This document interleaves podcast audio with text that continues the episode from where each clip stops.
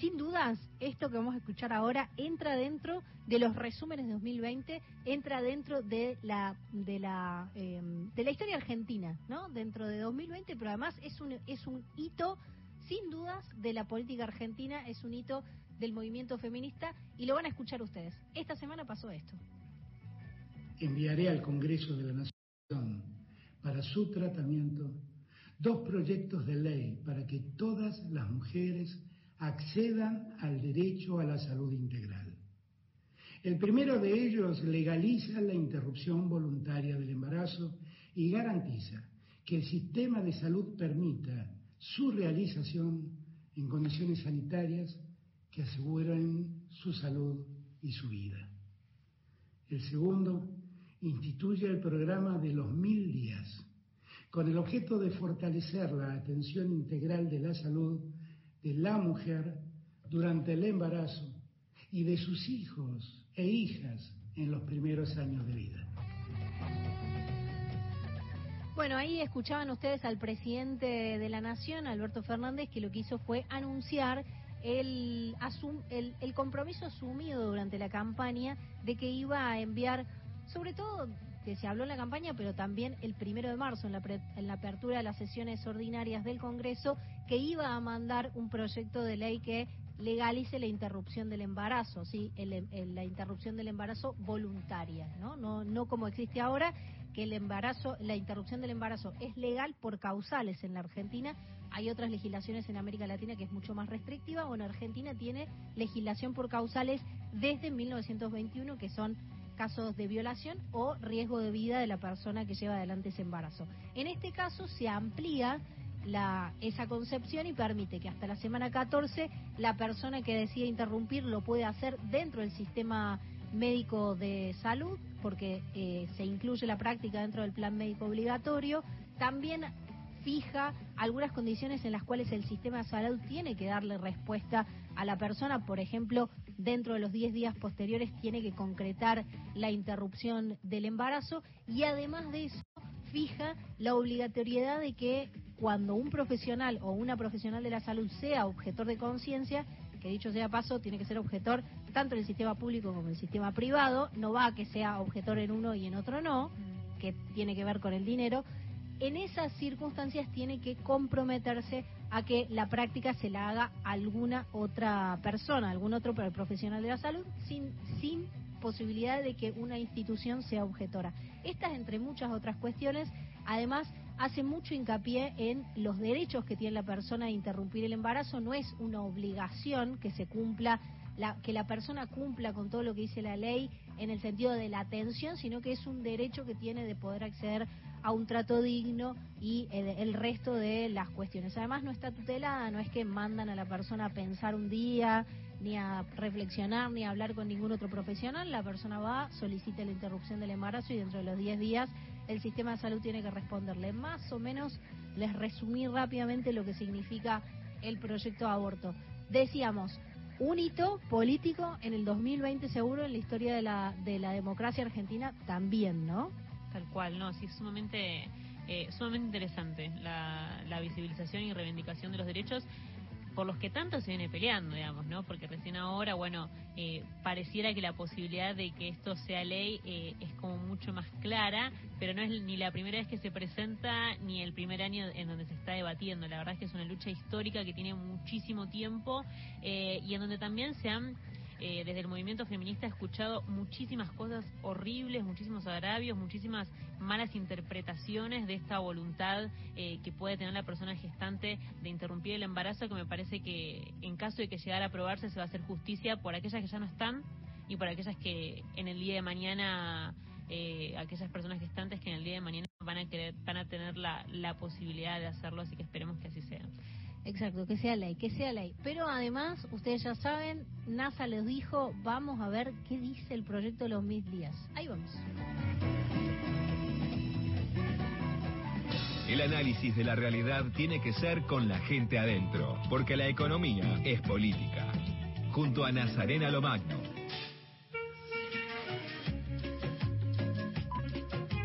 Bueno, proyecto de los mil días que además de ir, al, además de ir el aborto, el proyecto de legalización de la interrupción voluntaria del embarazo, así como se llama el proyecto, y atención posaborto, el, el Poder Ejecutivo mandó también un proyecto llamado de los mil días. ¿De qué se trata, NASA? Bueno, te, estamos hablando del plan de mil días, es casi una cobertura de tres años que se le da tanto a la persona gestante como, bueno, al hijo o a la hija, ¿no?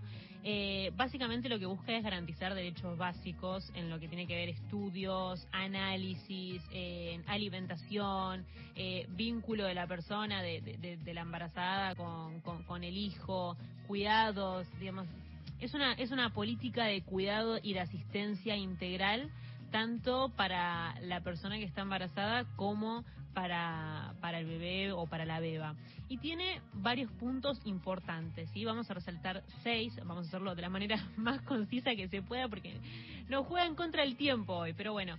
El primer punto tiene que ver con la creación de una nueva asignación, una nueva asignación por cuidado de salud integral. Básicamente es lo que se da un pago anual para aquellas, eh, aquellas madres, digamos, que tengan chiquitos menores de tres años de edad. En caso de que presenten un plan vacunatorio y un programa sanitario acorde, digamos, que es lo que se pide, se les da este pago, este pago anual. Así que, en primer punto tenemos esto, la creación de una nueva asignación por cuidado de salud integral. El segundo, también muy importante, tiene que ver con la extensión de la asignación universal por embarazo. ¿Por qué? Porque antes se pagaba hasta el mes 6 bueno, ahora lo que se va a hacer es pagarse durante todo el embarazo, o sea, pagar esta, esta asignación universal por embarazo durante todos los nueve meses. Y se paga a partir de la semana 12. Así que bueno, una asistencia económica que se prolonga. Después una ampliación del pago de por nacimiento y adopción. También lo que se hace justamente en este en este beneficio estatal se van a incluir a las beneficiarias por asignación universal por hijo cosas que antes no estaban incluidas, así que muy importante también. Ya, entonces, el primer punto tiene que ver con la creación de una nueva asignación, el segundo con la extensión de la asignación universal por embarazo y la tercera es de incluir a aquellas beneficiarias que cobran la asignación universal por hijo al pago por nacimiento y adopción. Esto es, sí. es importante porque es una respuesta económica del Estado en, en un momento a donde también hay muchas vulnerabilidades, ¿no? Sabemos que las personas que están embarazadas, sobre todo las mujeres que ya son madres, tienen mucha dificultad además para salir al mercado de trabajo pago, ¿no?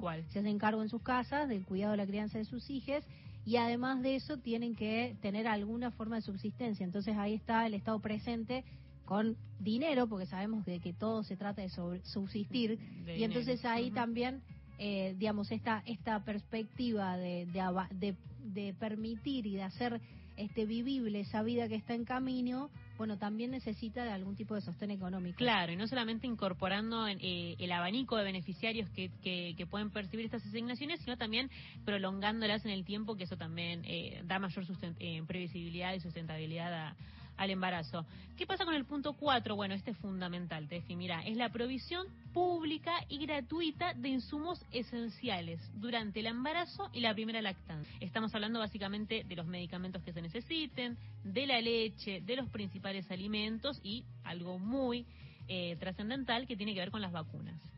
Así que bueno, se integra dentro eh, de un programa público y gratuito aquellos insumos esenciales que se den durante el embarazo tema de la y la primera lactancia. Es fundamental, el tema de la leche tal cual. El quinto, ya perfilándonos para el final, tiene que ver con la creación de un sistema de, detección temprana de nacimientos y certificado de signos eh, hechos vitales, perdón, perdón, lo tengo anotado mal, hechos vitales. Eh, lo que hace básicamente es garantizarle el DNI al nuevo bebé o, beba, digamos, que, esté por nacer, ¿no? Es la identidad de, del Sí, bueno, del bebé, justamente. Es otorgarle un DNI, porque a veces pasa eso, ¿no? Uno de los principales problemas de quien nace es que no está registrado, no se sabe quién es. Entonces, eh, garantizar un documento nacional de identidad como, como, como, política identificatoria me parece sumamente importante. Y esto es un, otro dato. Mira, si no naciste en un hospital, tanto público o privado, quien haya llevado adelante el parto tiene que informar en el Registro Nacional de las Personas que el bebé nació.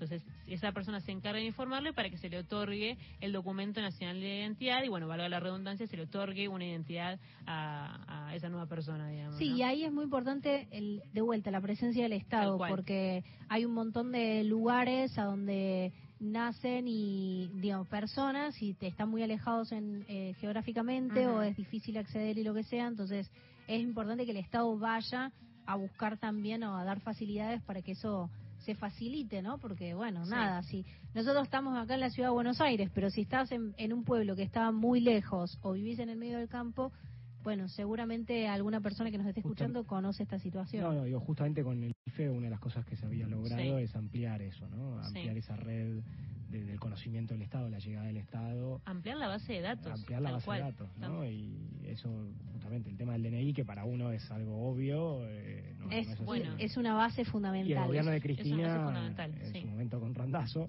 eh, había hecho una gran ampliación en ese sentido. Sí, la ANSES también tenía, bueno, antes de la, pandemia, por supuesto, tenía operativos muy importantes a donde distintas personas que trabajan en ANSES también hacían el trabajo de relevamiento y de y de registración de DNI, ¿no? También. Y, y, eso es muy muy importante porque no hay ningún derecho si no tenés el DNI. Exacto, si no tenés DNI no tenés derecho. el derecho a la identidad es el principal, el esencial para hacer todo lo demás después. A ver, hablando de, del IFE, gracias al IFE, hoy en día desde ANSES se puede registrar a un millón de chicos más dentro de la asignación universal por hijo.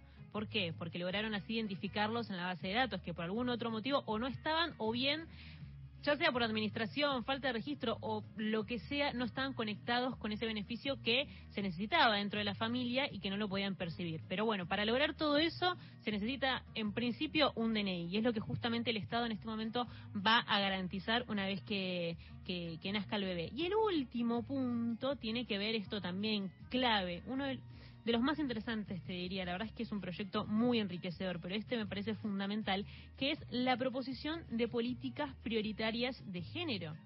O sea, muy importante también. ¿Por qué? Porque lo que busca justamente es prevenir tempranamente cualquier tipo de violencia de género, violencia sexual, abuso, acoso, eh, violencia verbal, lo que sea. A ver, si en este marco de asistencia sanitaria eh, se detecta, ¿no? Cualquier tipo de violencia de género, lo que se busca es que a la persona gestante se le informe tanto de los derechos como de los recursos para poder prevenir este tipo de situaciones. Así que, si tuviese que hacer una especie de raconto, te diría, primer punto, la creación de una nueva asignación que se paga a fin de año. La segunda es la extensión de la asignación universal por embarazo. La tercera es la ampliación en el pago del nacimiento, de, perdón, pago por nacimiento y por adopción, otro tipo de beneficio estatal. El cuarto es la provisión pública y gratuita de insumos esenciales.